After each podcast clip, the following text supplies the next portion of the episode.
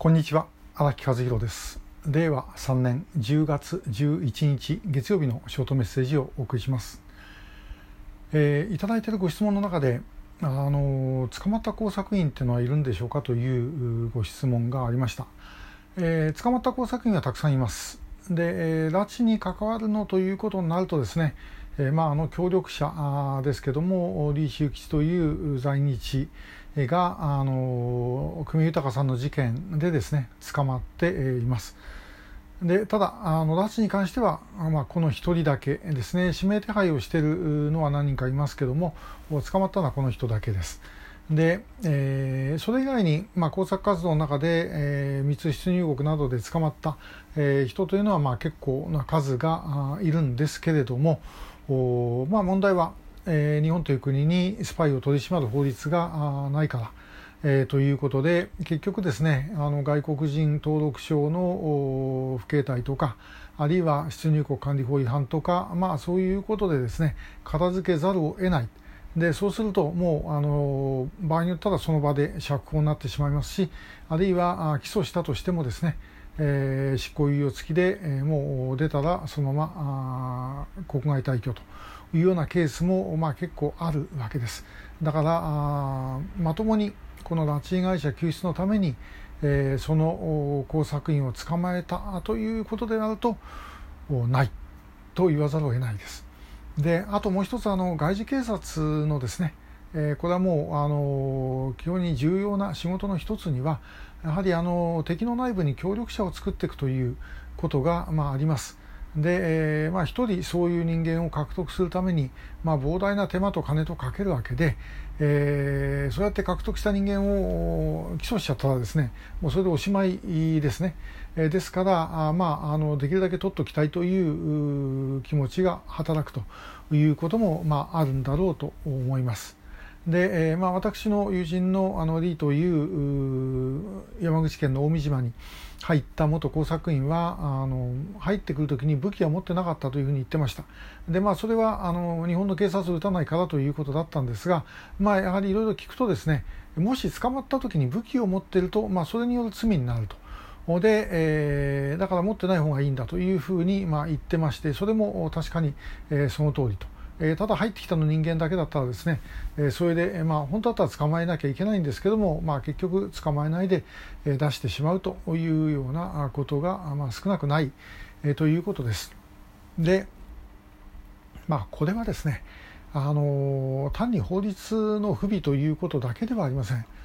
えー、やはりあのこの国に、えー、国を守ろうという意思がこれはもう官民合わせて欠けていたということの証拠です。で、えー、もう工作員がどんどん出入りをすると、まあ、そういうことをある意味で言うと見過ごしてきたで昭和40年代ぐらいまでは結構新聞見るとですねあの工作員がここで捕まったとかそういうような話が出てくるんですけども、まあ、その後あんまり出てこなくなります。で出てこなくなった理由というのは、まあ、一つはですね、えー、世の中高度成長で面倒くさいことを考えなくなったで、えー、工作員がやってきてそこを守らなきゃいけないとかいうことを考えているよりは、まあ、楽しく遊んだ方がいいと、まあ、言ってみればあそういうことです。で、えー、警察の中でもだんだんだんだん公安警察がですね、えーまあ、あの冷や飯を食わされるようになってくる。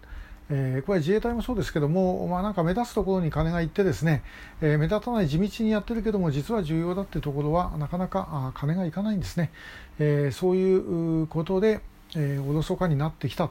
で、え、まあ事件はそれからまたどんどん増えてきているということです。で今でも基本的には状況は何も変わっていません。まあ、あの靖国神社のすぐそばのですね、えー、朝鮮総連の建物があってドカーンと残ってるわけですからあれ見ればですねああなんだ大丈夫なんだなって連中としては、まあ、思ってしまうだろうと思います。だから、まあ、これを変えなきゃいけないんです。えですけどそれは、まあ、もう例えばよくあるそのスパイ防止法を作ればいいんだってあのいうことではないんです。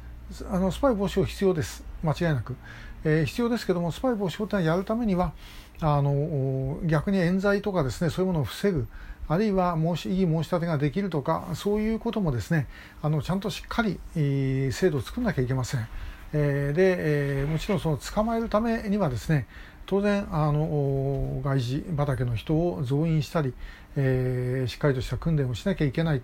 ということもあるわけでやらなきゃいけないこと結構たくさんあるんですでそれ以前の問題としてやはり、えー、こういうものがあった時にこれはこんなことじゃいいのかというふうに国民が騒がなきゃいけません。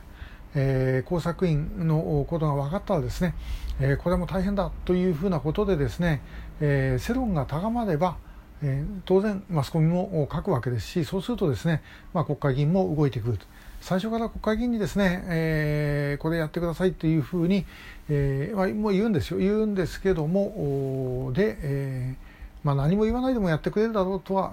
まあ、思わないでしょうが、まあ、実際にそういうことはないです。ともかく声を上げるだけ大声を上げてそして、まあ、やっていくということが、まあ、必要なんではないだろうかと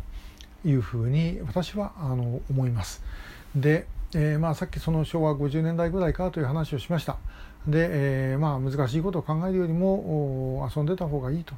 いうことだったんですけどね。でこれ実はまあ人には言えないんですね。私のことでもあります。自分自身もやはり何かそういうものを感じていたんですけれどももやもやっとしたものはずっとあってですねこんなんでいいんだろうかということは思っていたんですが、まあ、結局そこに目を向けようとしなかった。